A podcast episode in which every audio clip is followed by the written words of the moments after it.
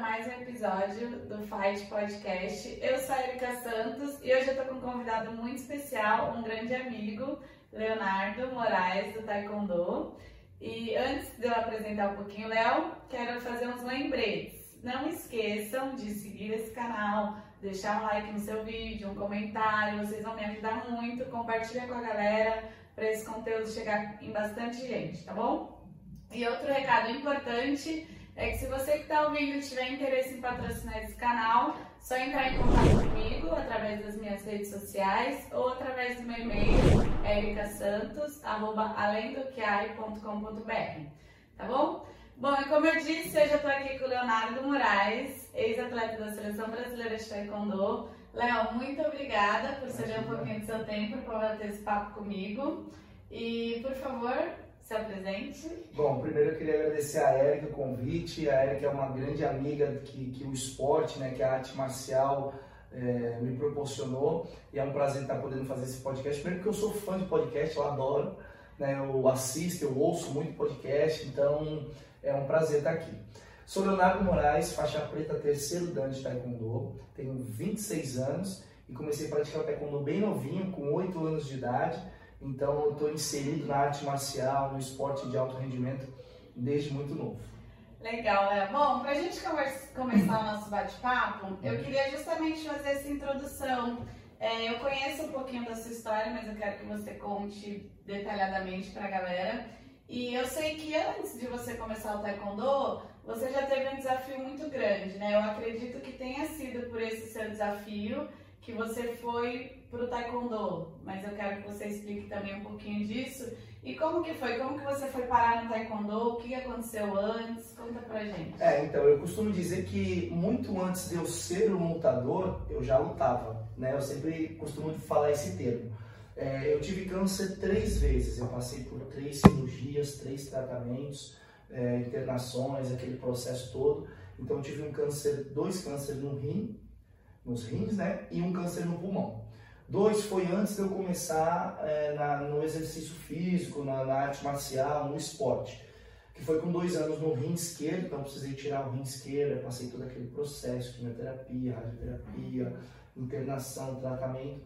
E depois com sete anos de novo, é, no rim também. E aí a minha vida se resumia até os sete anos de idade a isso. Hospital, tratamento, cirurgia então, assim, boa parte da minha alfa, alfabetização foi feita em casa, porque quando você está em tratamento você não pode estar em aglomeração, imunidade baixa. Quem conhece um pouquinho mais dessa, dessa questão sabe, sabe o que eu estou falando. Então a vida era mais ou menos isso, né? Eu não tinha muito aquela coisa de criança, de brincar na escola, de brincar na rua, aquele convívio. Não, Embora não tivesse, eu sempre fui muito arteiro, né? Então não parava. É, eu, meu, não parava em casa, corria, brincava, pulava. E com oito anos de idade, quando eu fui dado como curado desses primeiros tratamentos, aí a minha médica falou, ó, oh, agora é vida normal pro Léo, então a vida vai seguir, escola, esporte, enfim. O que você, o que os pais quiserem fazer, tá liberado. E aí eu fiz aula experimental de tudo? Eu fiz futebol, fiz basquete, fiz boxe, fiz judô, eu fiz aula experimental de tudo, porque os meus pais, tipo assim, esse menino precisa gastar energia, vamos colocar ele no esporte. E aí quando eu fiz taekwondo foi meio que paixão à primeira vista mesmo. E eu, eu sempre faço questão de dizer isso, eu nunca fui um jovem que sempre fiz um monte de coisa. Eu só fiz taekwondo a vida toda. Eu comecei com 8 anos de idade e nunca mais parei. Hoje eu jogo no futebol, eu jogo futebol, brinco ali, aqui e tal. Tenho outras experiências esportivas, mas o taekwondo foi o que eu fiz na vida, né? Então, muito antes de, de me tornar um lutador mesmo, faixa preta e tudo mais, eu já lutava. E aí, com 18 anos, o processo foi ao contrário. Eu tive um câncer no pulmão, mas eu já estava no alto rendimento, eu já era da seleção brasileira, eu já, já tinha um nome, eu já tinha um reconhecimento. Então acaba sendo muito mais difícil. Uhum. Né? Mas foram esses três episódios aí que, que já, já foi me fortalecendo, digamos assim. Léo, antes de você contar, porque eu também quero que você fale detalhadamente sobre isso, Tá, daí com oito anos você começou o taekwondo, se apaixonou, foi amor à primeira vista. E a competição, assim, foi uma coisa que foi desenvolvendo? Você também já queria competir e tal? É, então, eu, eu me lembro que foi muito assim. Eu comecei o taekwondo e aí eu fiz acho que dois, três meses de taekwondo e ia ter uma competição em São Vicente. Aí o meu técnico, meu mestre, que é o Belmiro Jordani, falou: ah, você quer participar e tal? Você está treinando bem, tem talento e tal? Vai lá, faixa branca ainda, nem sem pretensão nenhuma. Meu, subi, lutei lá no tatame, fiz três lutas no dia, ganhei. Na hora, você vê, eu sou aparecido até hoje, né? Quem me conhece sabe. Na hora de pegar a premiação, você vai lá, pegar medalha, todo mundo tirar foto, bate. Eu falei, meu, que sensação maravilhosa, é isso que eu quero pra minha vida. E aí eu comecei. E aí ia treinar todos os dias, mas, meu, tudo é, arte marcial, prática de exercício físico. Nada pensando. Uhum. Com 13 para 14 anos eu peguei a faixa preta. Já tinha aí 5, 6 anos de modalidade. Peguei a faixa preta. E aí eu entrei na seleção brasileira júnior. Aí a coisa já começou a ficar um pouquinho mais de verdade. Porque aí você já era seleção, já tinha campeonato, os campeonatos, o circuito nacional, os campeonatos internacionais. Aí eu comecei a me tornar um atleta de verdade.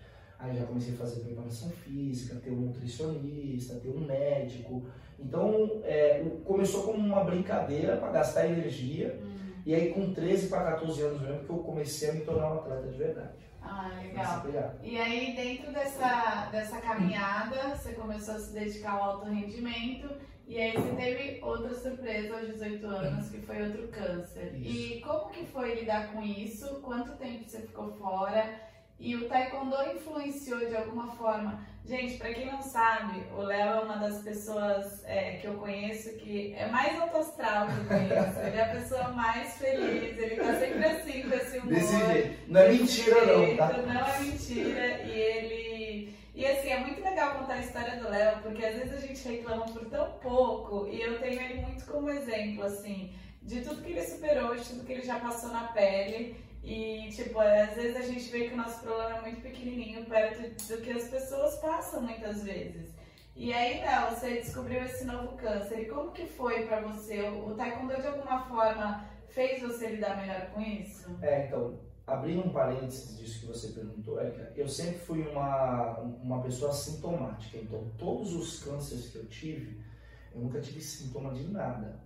O primeiro câncer com dois anos eu descobri porque eu caí brincando numa, na piscina, aquelas piscinas de plástico nem batia a barriga, minha barriga inchou. Fui no médico e descobri que era um tumor. Com sete anos, me deu uma febre muito alta, 40 graus de febre, 41. A febre é uma reação do organismo. Aí descobri que estava de novo. Com 18 anos, eu lembro até hoje, eu tinha treinado de manhã, treinado à tarde e fui para consulta. Quando eu cheguei na consulta fazendo os exames de rotina e tal, fiz um raio-x e vi uma manchinha branca no pulmão. Viram, né? Uma manchinha branca no pulmão. Aí meu doutor, ah, vamos fazer uma tomografia. Um diagnóstico, vamos fazer uma ressonância. Aí na ressonância acusou, é um tumor, é um nódulo, a gente vai ter que internar, fazer um tratamento, tirar, porque é, você já tem os antecedentes, então não é uma coisa que dá para brincar. E a minha doutora pensou que eu tava, meu, eu falei, doutora, eu treinei de manhã de tarde hoje, eu tô bem são. E eu doido pra, tipo assim, me libera que eu tenho campeonato no final de semana, depois a gente resolve isso. Você vê assim, né? Tá aí com dor em primeiro lugar. Ela falou, não, você vai para Santos, eu sempre me tratei no Hospital do Câncer, que é o AC Camargo, que é uma referência, assim, mundial no tratamento do câncer. E eu sempre falo que eu tô vivo até hoje por causa deles. Se eu tivesse em outras mãos, talvez eu não estaria aqui para contar essa história. E, e com 18 anos, como eu disse, eu já tinha um reconhecimento, eu já já estava e eu estava numa fase, sabe aquela fase da vida que está tudo eu comecei a namorar, 18 anos, ganhei uma bolsa na faculdade, ninguém ganhava de mim no Brasil, tava batendo em todo mundo, felizão, enfim, aquele momento que tudo tá fluindo, treinando bem, com patrocinador, blá blá blá. Eu tive que parar tudo da noite pro dia, literalmente. Eu internei numa, eu, eu descobri numa terça-feira, internei na quarta, operei na sexta. Foi tudo assim, ó. Parei tudo. Aí o médico falou: você vai ter que ficar de quatro a cinco meses é, para internação e tratamento, fora o, a parte de recuperação. Então, assim, eu ia perder pelo menos um ano. Hein? Aí, onde que o taekwondo entra? Na arte marcial, você aprende os princípios, os valores, perseverança, é autocontrole, o espírito indomável, né, que a arte marcial ensina. E com 18 anos, é, eu sou um cara, a Erika sabe disso, quem é mais próximo a mim sabe disso, eu sou um cara muito alto astral, eu sou um cara muito família. Eu sempre me apoiei nos meus pais e no meu irmão e eles também comigo. Só que dessa vez eu não tinha eles para apoiar, porque assim, você imagina um pai uma mãe passar com o filho uma vez, duas vezes, três. A minha mãe perdeu 9 quilos em uma semana. Minha mãe não comia, dormia. O meu pai, que é um cara super religioso, ficou muito descrente de tudo, uhum. porque ele pensava assim: meu, tanta gente fazendo um monte de besteira pelo mundo, aí, pô, meu filho, por que com ele de novo? Por que com ele de novo? Sim, claro, a gente se questiona, né? Eles se questionavam muito. Então, assim, ele, eu, eu não tinha isso para me apoiar. Então, onde eu me apoiei? No taekwondo, no esporte. Então, o taekwondo ele serviu como um grande motivador eu superar tudo aquilo e voltar a lutar, voltar a treinar, voltar para a minha vida de atleta. Então, quando eu ia fazer o tratamento, não sei se alguém que está assistindo já fez, o tratamento da quimioterapia, da radioterapia, dos medicamentos dói, queima a pele, você não sente gosto, você não sente cheiro, é horrível. Só que eu pensava, não, eu preciso voltar a lutar, eu quero voltar a lutar, eu quero voltar a treinar, eu tenho muita coisa para ganhar ainda, eu tenho, eu tenho que ajudar minha família, eu tenho que dar uma estrutura melhor para Então, essa motivação do alto rendimento foi o que me segurou. E aí era para eu ficar de 4 a 5 meses no hospital, eu fiquei 38 dias. Mas por que, eu fiquei 38 dias? Porque durante a rotina hospitalar, meu, deixava todo mundo doido. As enfermeiras, as nutricionistas, os médicos ficavam doidos comigo. Eu assim, ó, preciso ficar num soro 24 horas. Ó, alimentação, vinha sopinha, mingau, bolacha, o hospital, isso aí, né? Falou, tem que vir vitamina, tem que ver fruta, tem que vir arroz e feijão. E aí eu comia, né? eu comia, vomitava, porque o tratamento daqui não deixa você comer. Eu falava pra minha mãe, ó, pede de novo, dá de novo, vomitava de novo, comia. Então, essa disciplina que a arte marcial te ensina, eu transferi toda ela para dentro do hospital e eu fiz de, daquele período de 38 dias como se fosse 38 dias de treino. Então, assim, é, eu não podia fazer fisioterapia, porque eu não, não eu estava acamado. Eu fiquei, 30, eu fiquei 25 dias de cama mesmo, sem levantar da cama. Eu chamava a fisioterapeuta, a fisioterapeuta apertava a campainha.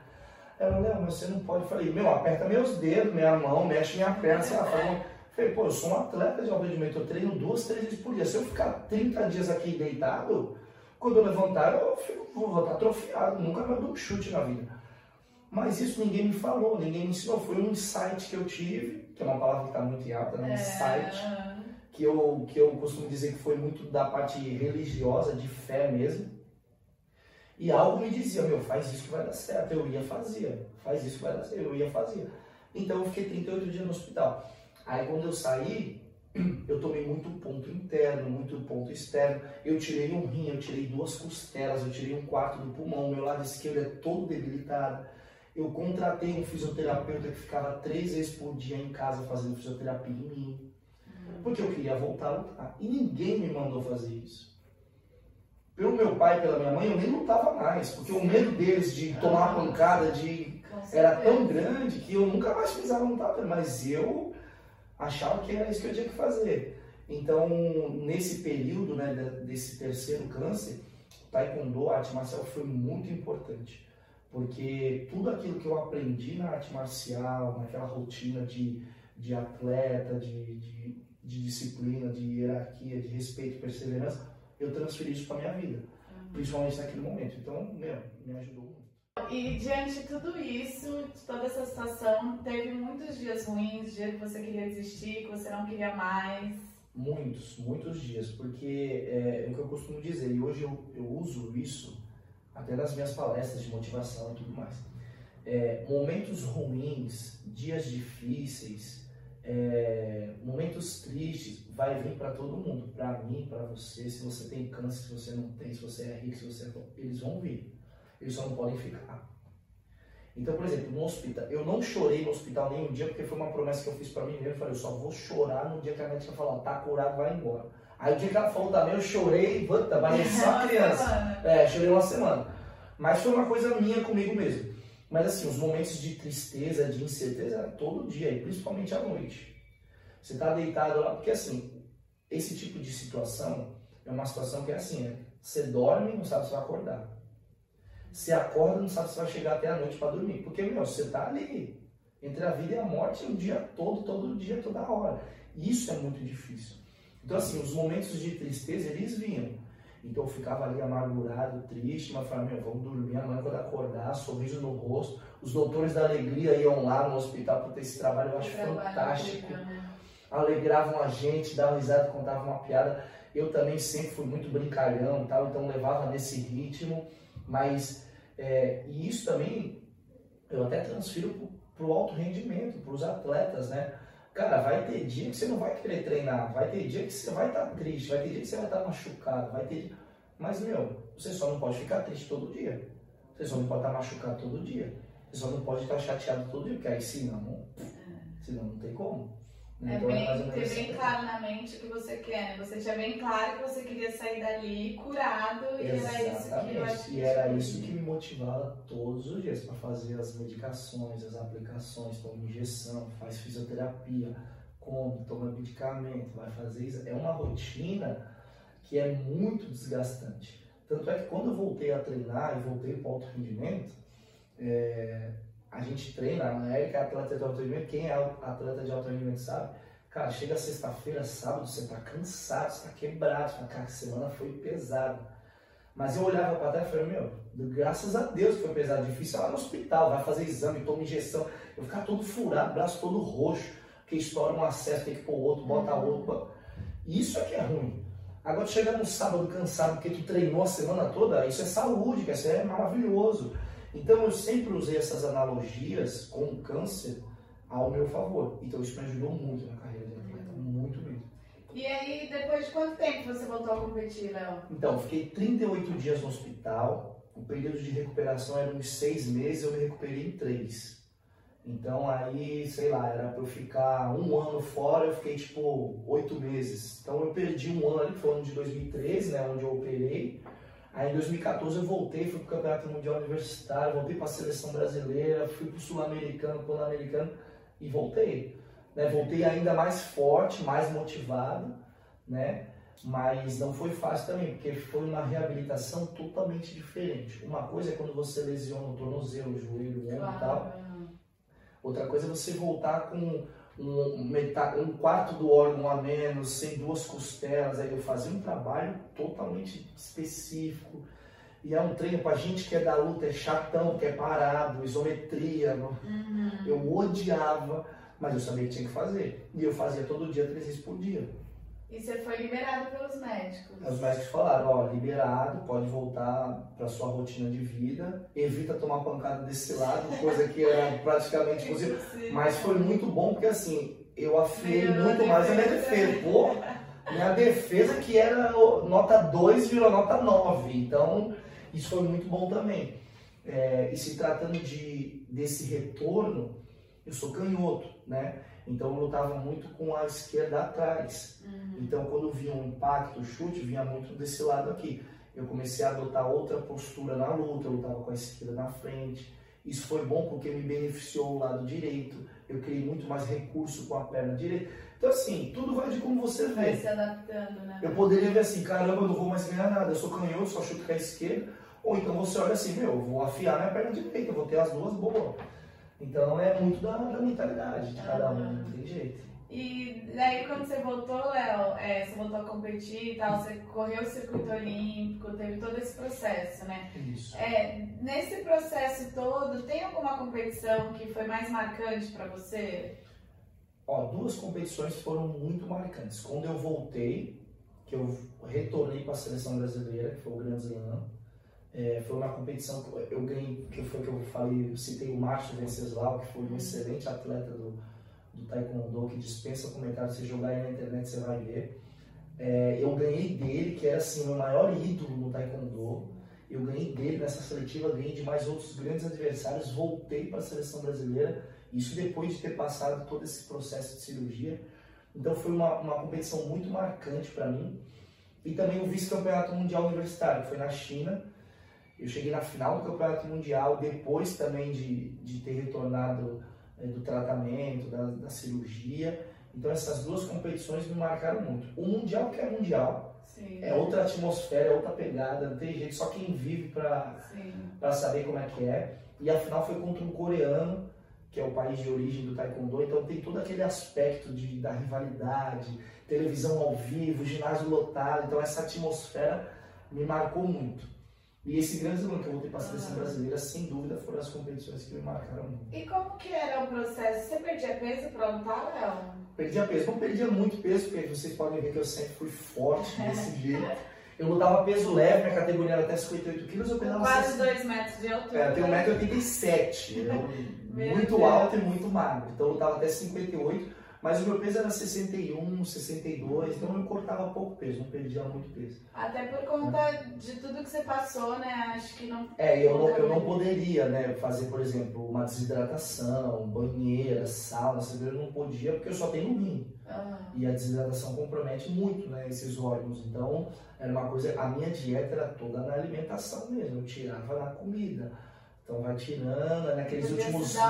de. É, né, aqueles últimos dois, três dias treinava de capa só pra bater o peso e tal, e já era. Aham. Era na raça mesmo. Ô, Léo, e você ainda é muito jovem, né? Você tem 26 anos, teve uma carreira muito promissora e também tudo isso que você venceu, acho que te tirou do alto rendimento, né? Ao mesmo tempo. Porque, assim, o alto rendimento, para quem não está inserido de fato, também não é algo que é saúde, né? Para quem quer um bem-estar, qualidade de vida, é o que você falou. A gente treina lesionado, a gente tem uma intensidade de treino muito alta, é alta performance o tempo todo, né? E se pra isso a gente precise lutar com o pé quebrado, a gente vai ter que lutar com o pé Várias quebrado. vezes.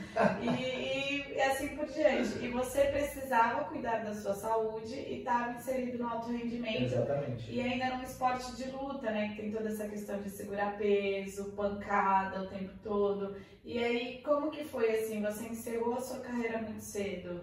E num auge, eu acredito, né? Isso é, como- 2000, 2018, 19 foi meu último ano. Eu não sei nem se cheguei a comentar isso com a Erika, mas também se eu comentei, então vou falar agora, que é até melhor. É, na íntegra, né, que diz. Em 2018, eu sempre faço os exames de rotina. Hum, Eu estou falando do Hospital do Câncer, tem que fazer todos os exames de rotina, inclusive fiz recentemente os exames.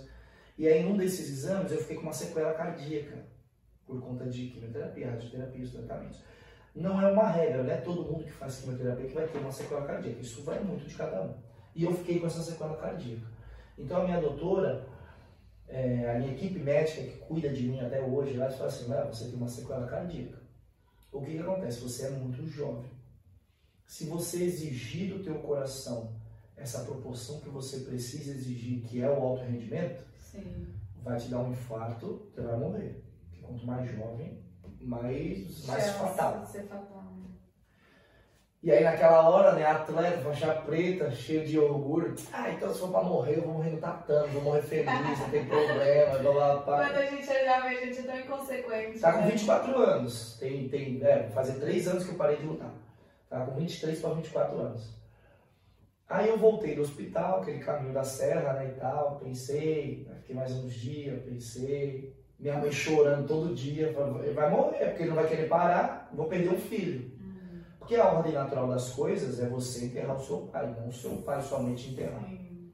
Isso deve ser uma coisa assim, quem perde um filho deve ser, meu, Deus me livre. E aí eu coloquei a mão na consciência, que a arte marcial sempre me ensinou a ter bom senso, a ser uma pessoa é, coerente, né? E aí eu falei, cara, não dá pra mim mais. Porque eu me conheço, eu não vou conseguir fazer o alto rendimento meia boca. Ah, eu vou treinar três vezes por semana. Ah, eu vou Até lutar o... porque você sabe que não dá, né, Léo? Não dá. E assim, tudo que eu pego para fazer é que eu vou para fazer 200%. Então, o meu objetivo, quando eu decidi com 15 anos que eu queria ser atleta de taekwondo, era ser da seleção brasileira, ir para a Olimpíada e para o Mundial, era para ser gigante dentro da modalidade. Não ganhei tudo que eu queria, não participei de tudo que eu queria, mas não tenho nenhuma frustração. Porque enquanto eu pude, eu fiz. Hum, Fiz 200%. E chegou uma hora que eu não podia mais, porque se eu fizesse eu ia morrer. E eu sempre tive uma, é, uma intimidade com a morte, digamos assim, muito tranquila. Porque eu vivi várias vezes entre a vida e a morte. Então eu falo da morte como se fosse de futebol. Não tenho medo nenhum de morrer. Pelo que eu acredito, eu acho que quando eu morrer eu vou estar num lugar melhor, com pessoas melhores, Aqui tá cheio de pessoas que não prestam, então eu não tenho, eu não tenho medo nenhum de morrer. É difícil ter uma boa relação assim em é, falar de morte. Eu né? falo é. tranquilo, as pessoas ficam até meio. Sim, quem tá assistindo sim. deve até ficar meio, nossa, que doido. É porque assim, quando você lida é com a morte. De... falar de morte. É um tabu. Né? E eu procuro quebrar isso nas minhas palestras, nas minhas consultorias, nas minhas entrevistas, hum. porque é, um, é igual falar de câncer. Você falava de câncer em 1990, era tipo assim, morreu. Vixe, isso aí tá com dias contados. Era assim. Hoje em dia não, a medicina avança a cada dia, tem um monte de protocolo, um monte de tratamento. Tem...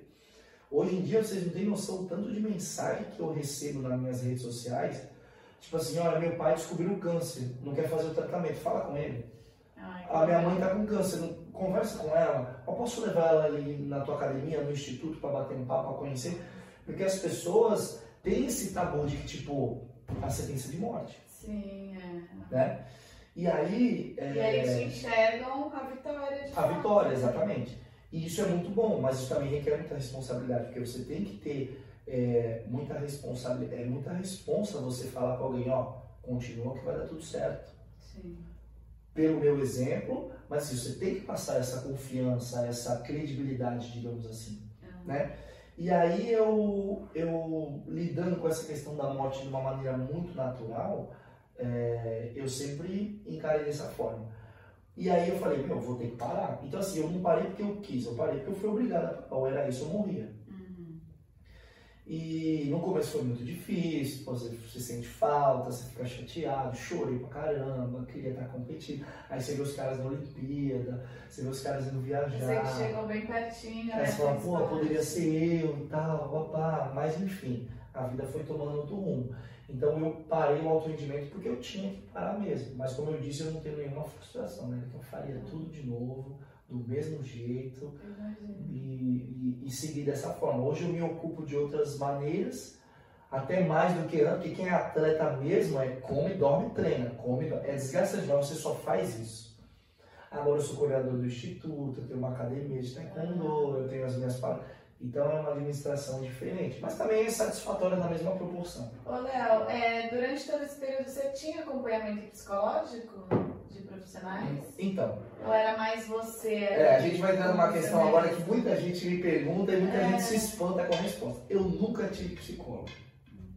Ah, você é contra? Não, eu sou contra. Sim. Sou totalmente a favor.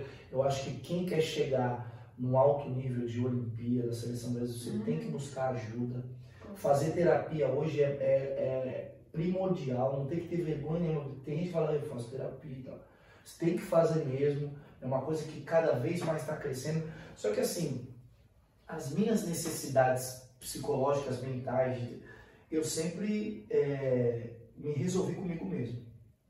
Então assim, eu tenho meus momentos que eu me isolo, eu pego várias vezes e eu vou viajar sozinho uma sexta-feira e volto domingo pego um hotelzinho, fico na praia, vou ler um livro, vou isso, vou aquilo.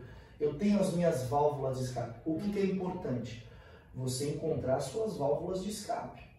Porque seja a vida no alto rendimento ou qualquer outra rotina profissional, tem os seus desgastes, tem a pressão, tem a cobrança, tem... e você precisa se encontrar. Por exemplo, eu amo jogar futebol e amo pagode. Adoro pagode. É uma válvula de escape. É uma válvula de escape. Eu vou no pagode lá, ouço o pagode, puta, eu saio zerado. Vou jogar futebol na praia com meus amigos. Vou treinar taekwondo hoje em dia, virou um hobby para mim. Às vezes estou estressado, bicho tá... Vou lá no dia de sábado, que eu sei que é round, saio na porrada com todo mundo, volto para casa leve. Agora, se você não encontrou sua válvula de escape, você vai procurar um psicólogo, um terapeuta, Sim, claro. e ele vai te dar algumas coordenadas que você vai ajustar isso. Mas eu nunca tive. Você, é, eu perguntei porque foi uma curiosidade que me surgiu agora. Eu nunca não lembrava de você ter comentado de ter um profissional, né? É que é difícil, como você falou, a terapia é algo muito importante. Muito. É, eu gosto muito, faço, tenho acompanhamento de uma excelente terapeuta e psicóloga, né? E você, mas é que você tem um mindset privilegiado, assim, no sentido de é, é, porque é difícil as pessoas é lidarem né, dessa forma com tudo que você passou é com você, com você mesmo, né? Sabe o que acontece, Érica? Quando você entra nesse, nessa questão de saúde, tratamento, vida, morte e tal, é, você, não precisa, você não pode e você não tem muito tempo para as coisas. E aí a gente cai no conceito que é assim, o que, que o ser humano mais gosta de ter? Tempo. Mas muitas vezes é tempo para não fazer nada. Sabe não fazer nada. E além dessa questão do tempo, é, a gente entra numa outra questão que é a cultura. O nosso país é uma cultura tipo assim, amanhã eu faço, daqui a pouco eu resolvo, mês que vem eu pago, daqui a pouco eu treino, ah, na outra competição eu ganho. É tipo assim, é a cultura do nosso país, está enraizada. Para tirar isso vai ser muito difícil, se é que um dia vai conseguir. E quando você está entre a vida e a morte ali diariamente, você não tem muito tempo. Então, por exemplo, eu descobri numa terça-feira que eu estava com um tumor no pulmão, eu internei na quarta, operei na sexta. O protocolo de tratamento era esse, esse e esse. Vai fazer químio, vai tomar medicamento, não vai, rádio vai fazer, não vai, vai. Então assim, ou faz isso ou morre. Não tem tipo assim, ah, eu não vou fazer radioterapia porque vai queimar minha pele e vai doer. Então tá bom, então fica aí e morre. Isso me tornou uma pessoa muito prática. Às vezes é até difícil conviver comigo. As pessoas falam, meu, você é muito prático com as coisas. Eu falei, cara, mas, mas não, pra mim a vida é assim, não tem. Então, assim, se eu tenho. Os... E outra coisa, os problemas foram feitos, ou foram criados, ou aconteceram para serem resolvidos. É aquele lance de focar na solução e não no problema, né, Léo? Exatamente. Então, por exemplo, às vezes eu tinha uma competição para ir. Ah, vamos viajar para onde? Ah, vai viajar para a Europa. Aí, aí, começa, na equipe, quem, quem, quem, quem, quem treina em equipe, sabe o que eu tô falando? Ah, mas eu não vou não, o dólar tá caro. Ah, mas eu não vou não, não achei passagem. Ah, mas você viu o hotel naquele país é muito caro. Ah, mas nossa, a inscrição, a confederação tá roubando, é tanto, não sei quantos reais. Mas... Cara, se você ficar nisso, esquece. Você não vai ganhar nada. Eu falava assim, que competição que tem que ir? Aí na Espanha, quanto vai gastar? 7 mil reais. Tá bom, então eu vou correr atrás de 7 mil reais. Eu já vendi meu carro para competir. Eu já vendi filhote de, de, da cachorra da minha mãe, ela tinha uma puta, deu seis filhotes, eu vendi os filhotes, ela ficou doida. Eu vendi camiseta, fazia rifa, economizava, fazia aquilo, mas eu fazia. Eu não ficava esperando. Alguém vai bater na sua porta, né? E, outra coisa, não. se tem algum atleta de alto. A Erika sabe o que eu tô falando. Se você está esperando um patrocinador no Brasil que vai vir bater na tua porta, olha, Erika, você é linda, maravilhosa, eu vou te dar um patrocínio. Corre atrás, ganha título, ganhar medalha, ganhar prestígio, e aí talvez você vai ter um apoiador, um patrocinador, que não vai te bancar 100%, vai te bancar 50%, 60% ali do que você. É isso. E eu sempre tive isso muito claro, então eu corri atrás. Eu ficava esperando. Às vezes, aí eu já falava assim, pô, vou para Espanha, já vou ter que estar na Europa, então eu já fazia uma etapa, fazia duas, três etapas na Europa e voltava. Os caras, pô, mas tu vai ficar dois, três meses fora. Que se dane, meu, é isso que eu tenho que fazer. Ah, mas a saudade da família, do pai, da mãe. Meu, eu fico com saudade, mas eu vou ter que fazer. Vou fazer o quê? Uhum. Essa praticidade foi, foi o tratamento, a doença que me ensinou. Uhum. Porque você não tem. É, não tem muito tempo para ficar pensando nessas coisas, né? Então foi dessa maneira que eu fui levando e é assim que eu levo até hoje. É, mas é bem isso, né, Léo? É ficar se vitimizando, ficar tipo, ai, mas tá chovendo hoje, ai, mas não sei o que, ai, não, não, não. Tipo, né? Não, não, não vale a pena, né, Léo? Não vale a pena. E ó, a vida é muito curta. Você pode atravessar a rua, ser atropelado e morrer daqui a pouco. É assim que funciona. Pode acontecer alguma catástrofe, alguma coisa, daqui a pouco você não tá, vai embora. E é assim. E eu não tenho, tipo assim, às vezes as pessoas, caramba, quando você morrer tem que ter um ginásio na, na... Cara, quando você morrer, as pessoas vão esquecer de você. Ninguém vai. O máximo que vai é teu pai, tua mãe, o teu, teu filho, a tua filha que vão lembrar de você aí. Mas assim, não tem essa tipo assim, ai, será que vão toda semana lá no cemitério colocar flor e fazer um evento para mim? Porque eu vai fazer. Os caras fazem isso pro Kobe Bryant, não faz isso pro Mohamed Ali, não faz, não faz isso pros caras que foram excepcionais do alto rendimento, não vai fazer. Então você tem que ser lembrado e você tem que fazer quando você está vivo, quando você tem oportunidade. Depois as pessoas vão contar a história de você. Pô, tinha um menino lá do Taekwondo que era um cara sensacional. Mas por que, que vão lembrar de você? Porque eu corri atrás e fiz o negócio acontecer. Se você não faz, você não vai ser lembrado. Ponto. E um detalhe, a Erika sabe o que eu estou te falando. O alto rendimento é ingrato. Super, né? Você pode fazer a melhor preparação do mundo. Não significa que você vai ganhar. Quando eu era atleta mesmo no alto rendimento, eu não bebia, não tomava refrigerante, eu não comia McDonald's. Aí eu vi um monte de cara bebendo, comendo McDonald's, deixava pra bater o peso no último dia, todo disciplinado. Ia lá, ganhava. Aí eu ia perder. Eu falei, porra, que, que, tá, é, que, que eu tô fazendo errado, né, Mel? Tô fazendo, vamos lá, uma hora hora vai, uma hora vai. E foi da minha geração, que começou comigo na minha academia, só eu cheguei na seleção brasileira. Uma galera de 15 15, 18 é um funil, né, Léo? Que vai, tipo, vai passando ali muito E eram pouco, 15, né? 18 atletas bons, não tô falando de, de, gente mediana, não. Gente de nível nacional e internacional bons, que não chegaram na seleção brasileira, não chegaram no Mundial, não chegaram. Eu sinto, Léo, que principalmente essa geração mais nova, que talvez seja um pouco normal. É, a gente, eu principalmente, você ainda é um pouco mais jovem que eu, a gente vai se adaptando às coisas que vão chegando, né? Sim. Mas essa nova geração, eles já nasceram com tudo muito rápido, as coisas, informação muito rápida, tudo na nossa mão, a gente não precisa sair de casa para fazer nada Exatamente. praticamente. Exatamente. Então eu sinto que esse lance assim do correr atrás, do fazer e tal, do perder muito para você ganhar uma vez. É uhum. difícil mostrar isso para eles de alguma forma, né? É que às vezes na primeira, ai, poxa, perdi a primeira competição, não quero mais saber, não sei o quê. É, e mostrar para eles que assim, de 10 competições você vai perder 9 e vai ganhar uma, eu acho que é diferente, parece que a gente tinha esse entendimento um pouco Sim. melhor. E essa geração eu acho que não entende muito bem, assim. Você é, eu, tem essa sensação? Eu tenho, eu tenho a mesma, a mesma sensação que você, é, essa questão tecnológica, né, de, de treinos, de tecnologia, a própria modalidade. O karatê evoluiu pra caramba, o taekwondo hoje é tudo eletrônico. Antigamente era uma porrada, era um barulho. Hoje em dia é muito mais técnico, então o treinamento mudou. Uhum. Os atletas são muito mais técnicos, flexíveis do que eram na década de 90. Então isso tudo vai evoluindo. Só que tem uma coisa que eu penso que nunca nenhuma tecnologia vai, vai substituir, que é a vivência. Então, por exemplo, eu comecei a taekwondo com oito anos. Eu fiz todo o processo que um aluno de arte marcial deveria, teoricamente, fazer. Eu passei da faixa branca, faixa amarela, aí eu fiz o quebramento de madeira, aí eu fui na apresentação no centro da cidade com a minha equipe, aí é, eu lutei uma competiçãozinha pequena, apanhei no primeiro treino de competição na minha academia pra caramba, aí fui na competição de faixa preta, perdi, sabe, todo o processo, é, esse processo, se você pula algumas etapas, você chega mais rápido, talvez dependendo do seu talento mas você não se mantém. Porque hoje em dia, qual é a grande dificuldade? Eu tô falando taekwondo, tá?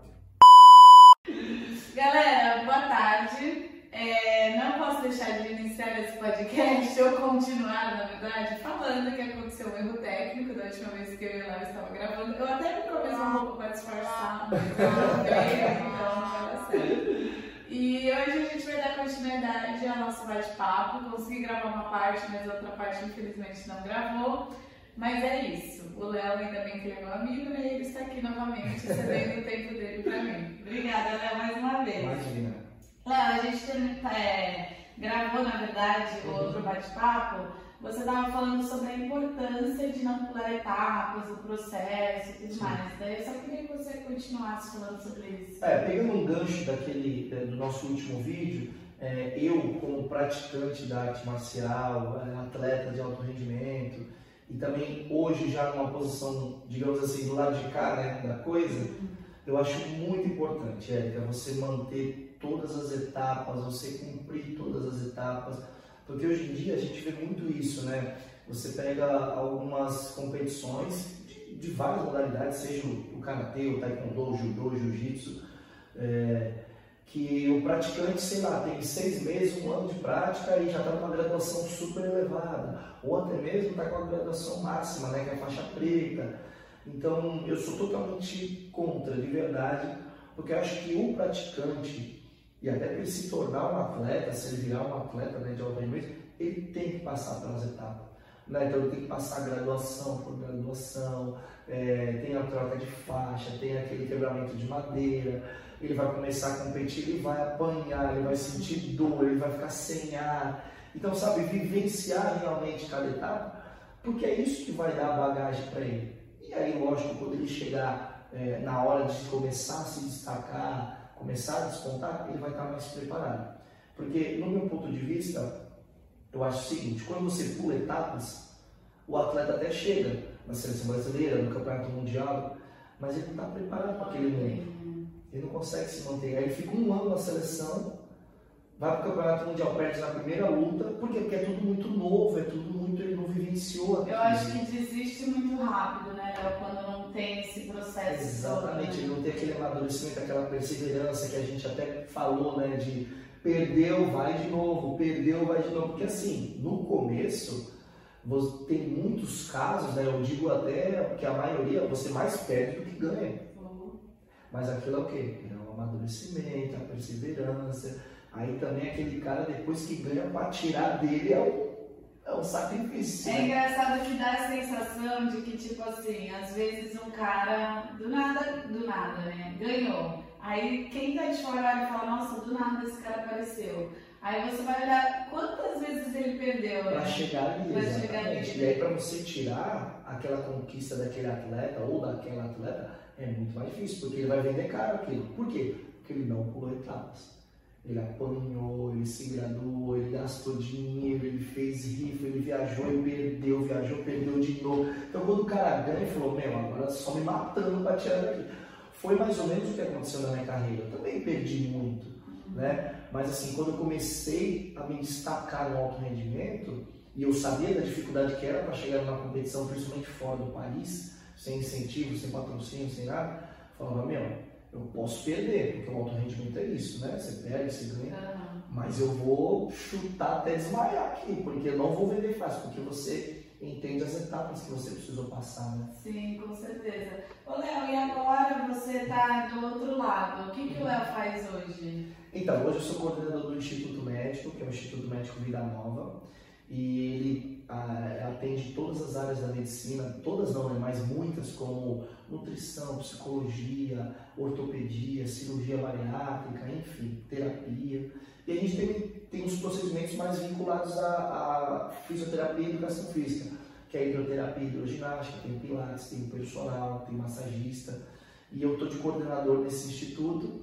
É, e tenho também o meu projeto de palestras. Então, são projetos de palestras de superação, motivação é, que eu faço.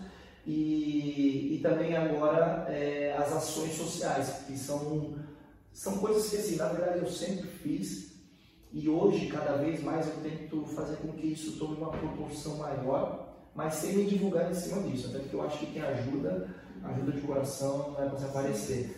Mas assim, quanto mais pessoas eu conseguir agregar para que eu consiga ajudar mais pessoas, é melhor ainda. E assim, um eterno estudante. Né? Eu me formei na educação física, fiz duas pós-graduações, estou fazendo mestrado, e eu acho que conhecimento nunca é demais. Meu pai sempre me falou isso. Né? A única coisa que você vai levar para a sua vida é o conhecimento. Ninguém tira de você, é, né? Ninguém tira. Então, assim, eu estou sempre, na medida do possível, tentando me atualizar e estudar quando ah, possível. Ah, mas você ainda dá aula ou não? Então, aula de taekwondo não estou dando mais, ah. com a frequência que eu dava. Porque é, esse ramo agora da coordenação, de organização, de gerenciamento, me toma muito tempo né? Mas assim, eu tenho uma parceria na Academia de Taekwondo, né? tenho uma sociedade, eu vou lá de vez em quando, vejo os pais, vejo alunos, mas eu não estou ativamente né, de dobô e faixa dando aula. Mas eu estou sempre por perto, sempre aparecendo, até porque os alunos sentem saudades, né? Sentem Já me uns treinos para dar umas na galera. É, então, o, o, serviço, né, o, produto personal trainer é uma coisa que eu fazia bastante também. Personal para atletas, como eu fiz com a Erika, fiz personal trainer em academias, condomínios, enfim, aquele padrão, né? Também não estou fazendo mais, por conta dessa demanda, né? É, agora eu estou, digamos assim, numa posição que requer muito mais responsabilidade e também muito mais tempo, porque a coordenação de qualquer coisa dá, dá trabalho. Não é a parte prática em si, né? Exatamente, então agora eu, eu costumo sempre falar isso, ah, agora eu estou mais do lado de cada coisa, antes eu era mais da parte prática, né? Ah. De treinar e ensinar a treinar, que é o serviço de personal, de professor. Agora eu já estou mais na parte de coordenação administrativa. Ô Léo, e qual é nessa sua transição, né? Que foi um pouco é, né, precoce, talvez, não sei se essa palavra Sim. certa, né? De atleta para profissional. Uhum. E qual a dica que você daria assim, para um atleta quando ele está terminando a carreira dele, para onde ele começa, o que ele faz primeiro? Porque eu acho que é um pouco normal os atletas se sentem um pouco perdidos, né? Sim. Ele fez aquilo a vida inteira, ele tem o esporte que ajuda ele, por um lado, né? Dá todo um suporte, um, uma, um currículo, digamos assim, Sim. esportivo. Abre portas, né? Abre- isso, abre portas. E, mas às vezes ele fala, putz, por onde que eu começo? Então, comigo, é, uma coisa que eu, sempre falo, inclusive nas palestras, nos bate-papos, nas entrevistas, é, tem muito atleta que não se importa muito com a parte acadêmica. Ele vive aquela rotina do alto rendimento tão intensamente, ah, não tenho tempo para estudar, ah, não quero, ah, eu vou viajar, tenho que treinar, tenho que. Eu acho que assim, é, você encerrar sua carreira para começar a estudar uma, uma especialidade, ah, eu quero fazer educação física, quero fazer engenharia, quero... eu acho isso, desculpa a palavra, uma grande burrice.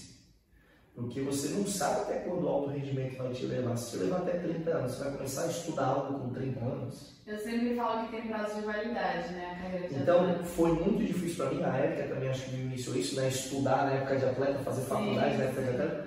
Mas assim, eu fiz e faria quantas vezes for preciso. Porque eu, por exemplo, eu me formei em 2016, eu me formei com 21. Me formei super novo. Logo depois da escola. Logo depois da escola, eu já entrei na faculdade.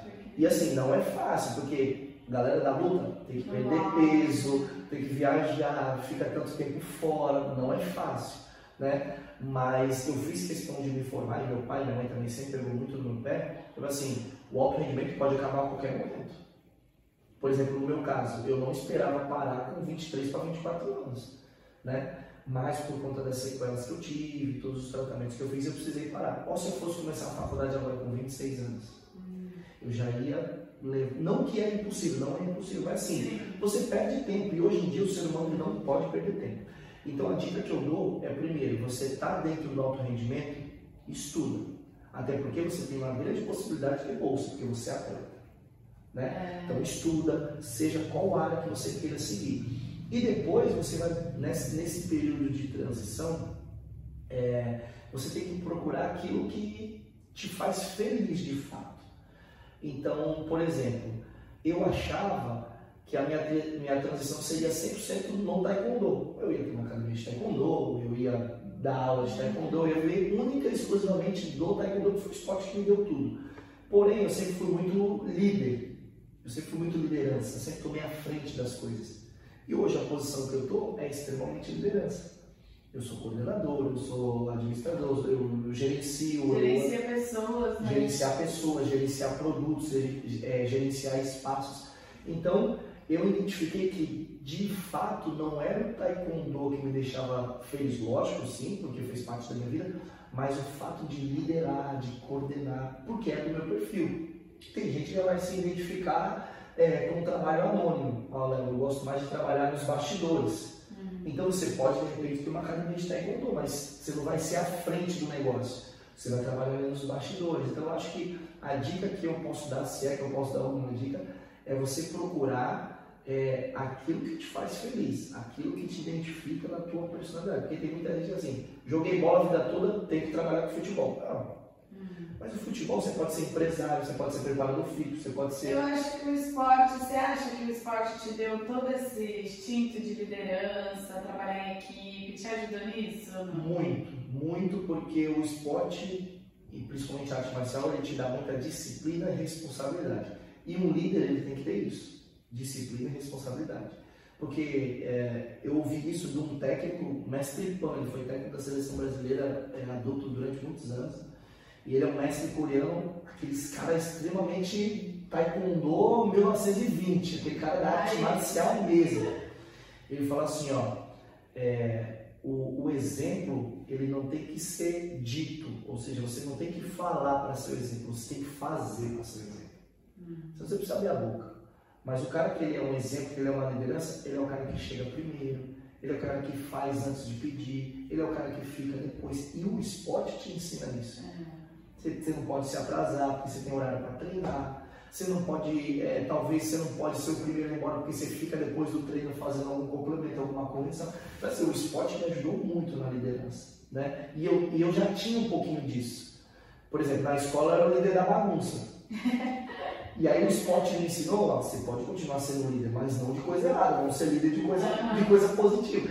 Então você vai transformando, mas me ajudou demais. Ah, que legal. É engraçado que a gente vê hoje, né, principalmente na internet, que né, o acesso está aí para todo mundo super fácil, a dificuldade das pessoas e o quanto as pessoas vendem ensinar disciplina para os outros, né? Dá vontade de falar, vai todo mundo fazer um esporte, porque eu pelo menos vejo muito nesse caminho, né? Como a gente está muito ligado ao esporte, eu vejo quanto o esporte realmente ensina a disciplina. Para mim não tem nada melhor do que Exatamente. ensinar é, a disciplina, fazer depois do horário, fazer o que tem que ser feito mesmo se você não quiser, Exatamente. enfim, tudo isso, né? Eu É, acho que é. esporte. E pegando o gancho disso que você falou, por exemplo, hoje em dia tem um monte de coach né, na internet, tem coach de tudo. Coach para ensinar a dormir, coach para ensinar a comer, para ensinar a ter disciplina, para ensinar como é que você lida no seu casamento, pra... tem coach para tudo. Eu respeito o trabalho de todos, acompanho o trabalho de muitos, inclusive. Mas eu não compro nenhum. Até hoje eu ainda não achei um coach ou algum, algum tipo de curso de, né, voltado para essa parte de ensino, de doutrina, que me aguçou a ponto de eu ir lá e comprar alguma coisa. Porque eu, eu parto do seguinte princípio, e a gente até falou isso no bate-papo, eu sou muito prático com as coisas. Eu acho que assim, você quer ter disciplina, você precisa ter disciplina, é você que tem que fazer. Ninguém pode fazer por você. E o esporte te ensina isso. Você falou, o esporte ensina isso desde criança. Então, eu não vejo assim, tipo, tem cara que fala assim, né, os coaches da vida, olha, você precisa fazer o milagre da manhã. Tem muita gente que fala que tem o milagre da manhã, tem até um livro, eu tenho... Inclusive eu faço o milagre da manhã, mas eu faço o meu milagre da manhã do meu jeito, mas eu faço. É, eu acho que se você sabe que é importante e você sabe que você precisa, você precisa ter alguém que mandando todo dia se acordar e fazer.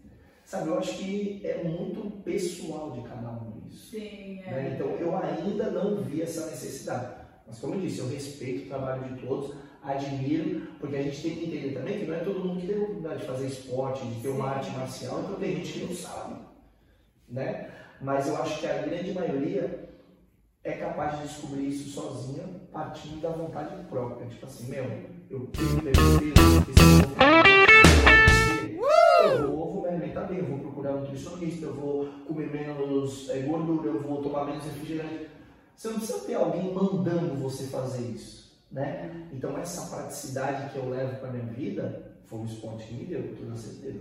Porque eu acho que é o tanto que você quer alguma coisa, tipo assim, ah, eu quero melhorar minha saúde, por exemplo.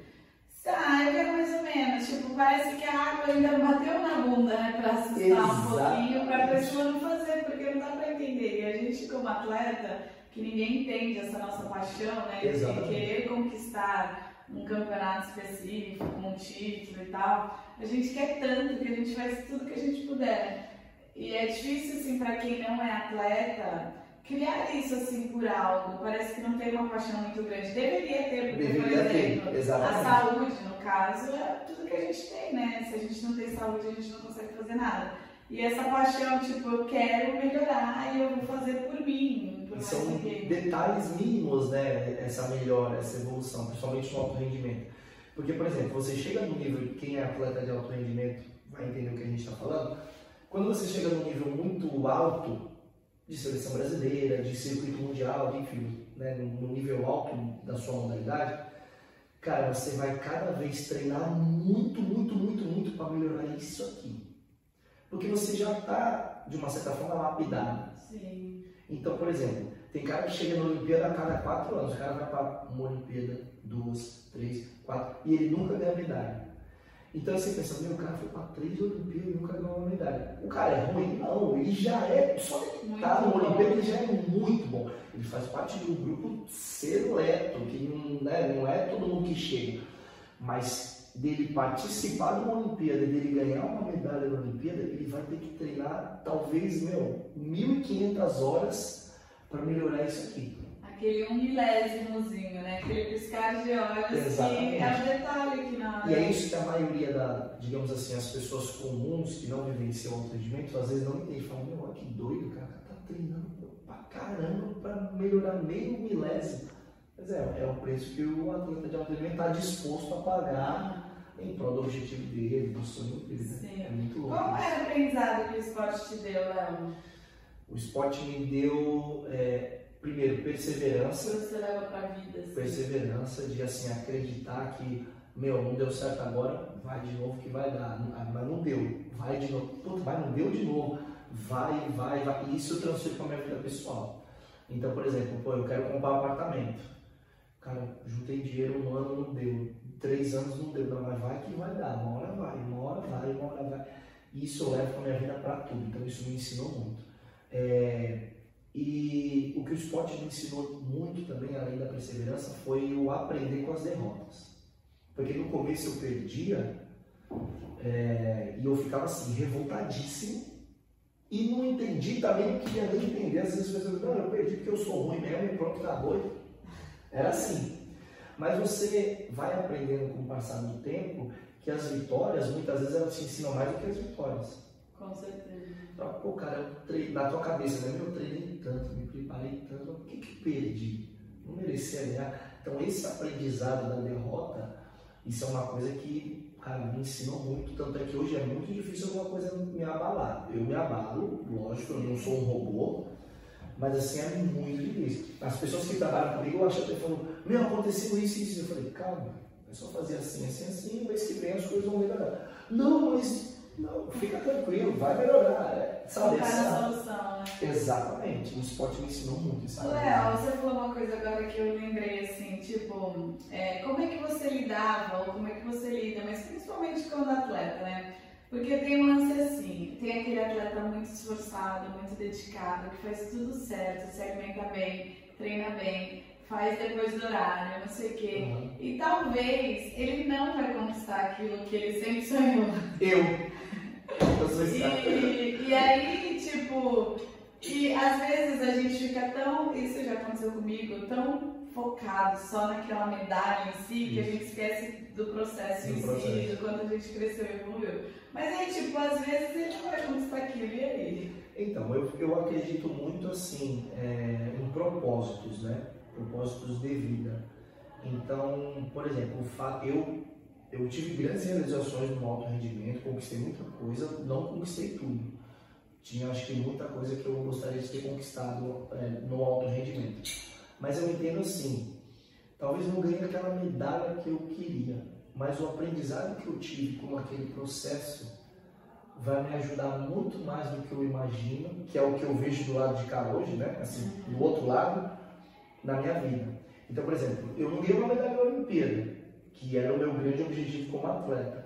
Só que o processo olímpico, toda a preparação, toda aquele, aquela tensão e aquela alegria, aquele- enfim, tudo aquilo que eu venci naquele processo olímpico, me ensinou para eu me tornar o profissional que eu sou hoje, o ser humano que eu sou hoje, o filho, o amigo, o namorado, enfim, a pessoa que eu sou hoje.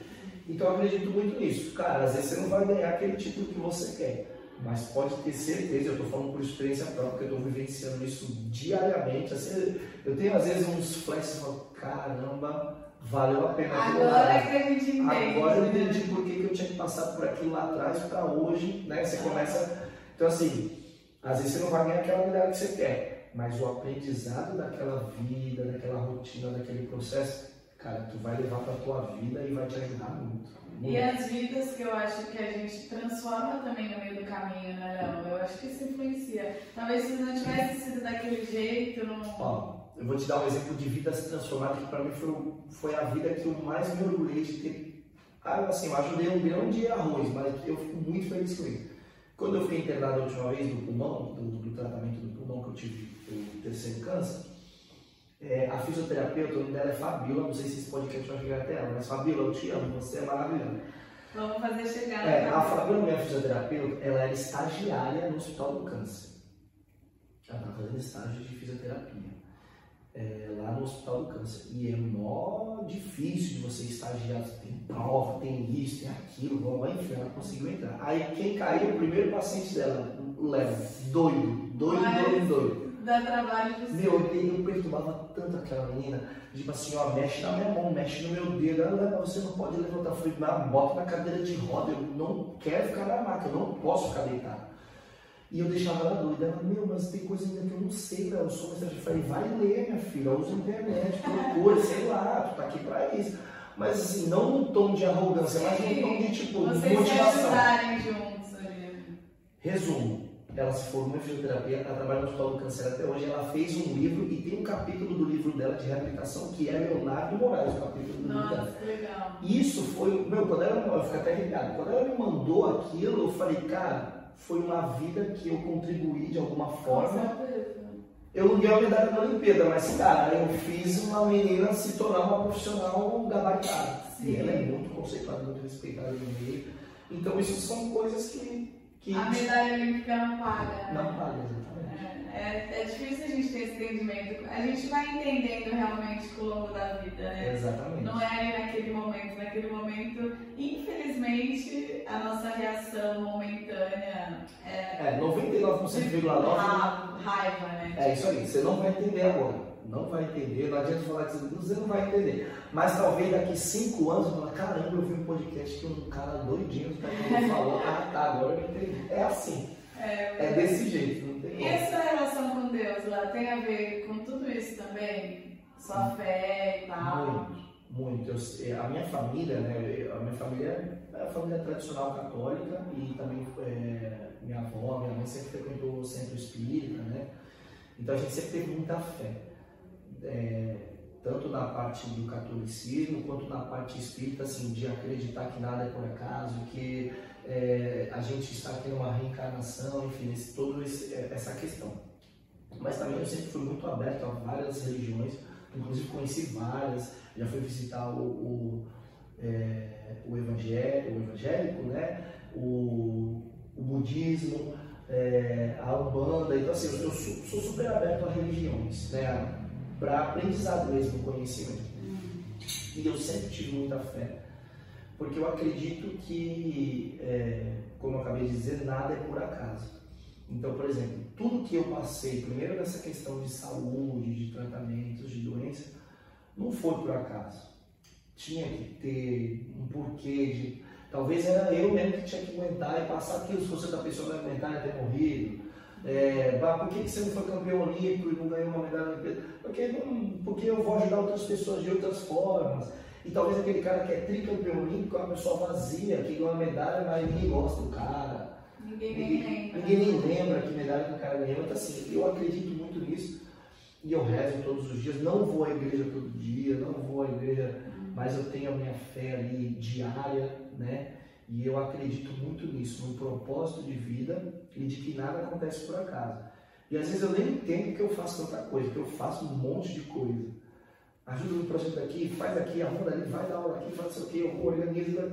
Eu falo, cara, mas eu vou fazendo, porque talvez o grande propósito da minha vida seja esse, ajudar o próximo de alguma maneira, indiretamente ou diretamente. Então eu tenho muita fé e a minha relação com Deus, às vezes é um pouco distante, até peço desculpas, né, que a gente às vezes vai rezar, dorme, vai rezar, dorme, né, aquele... Eu também passo por isso, não sou perfeito, mas assim, eu tenho muita, sempre tive muita fé na família também, sempre tive. O, é, você falou de propósito e tal, né? Eu acredito muito nisso, que o propósito do ser humano é ajudar a, a outra pessoa, né? As pessoas às vezes ficam, ah, eu não encontrei o meu propósito ainda, eu não encontrei. Eu acho que o propósito de todo mundo é ajudar o próximo fazendo alguma coisa que você gosta. Então, no nosso caso, relacionado ao esporte. Relacionado ao esporte. É, sei lá, uma pessoa que Então eu acho que o propósito do ser humano na Terra é, É ajudar ajudar o próximo. Eu, aí. penso muito nisso E também. se você pegar isso aí e trazer para uma questão um pouco mais filosófica, por que, que existe a reprodução do ser humano? Né? O homem e a mulher vai, casa, tem filho, tá, por quê? A reprodução é para ter o quê? Continuidade da nossa espécie. E se tem uma continuidade, é para a gente viver é, no coletivo, é para a gente viver em grupo. E se é para você viver em grupo, é para você se ajudar. É. Porque senão já teria extinto. Que é isso, eu quero acabar contigo, ou tu quer acabar com a outra, outra quer acabar comigo. Então acho que o grande propósito também é isso aí, você contribuir de alguma maneira, né? ajudar. Ô Léo, agora pra gente terminando o nosso bate-papo, eu queria fazer umas perguntas rápidas e aí você responde o que vier aí na sua cabeça. Não. Curtinho, não precisa falar muito. Tá bom. Não precisa justificar se você não quiser também. É, um livro. Um livro, O Segredo. Eu já li esse livro, esse livro me ajudou muito, muito mesmo. É, um filme ou uma série? Filme ou uma série? É, eu gosto muito de filme, vários filmes.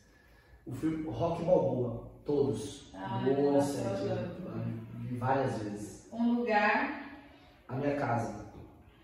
Um ídolo uma pessoa que você gostaria de encontrar para bater um papo? O Barack Obama, é um cara que eu admiro muito, eu queria tomar um café com esse cara. Imagina. é, e para quem ou para que você não tira o chapéu? Hipocrisia e falsidade. Eu odeio isso, com todas as minhas forças de faixa preta. é, é, é, difícil admitir a hipocrisia. Né? Não, eu, acho cara, é o primeiro ponto. É, eu não gosto, de verdade.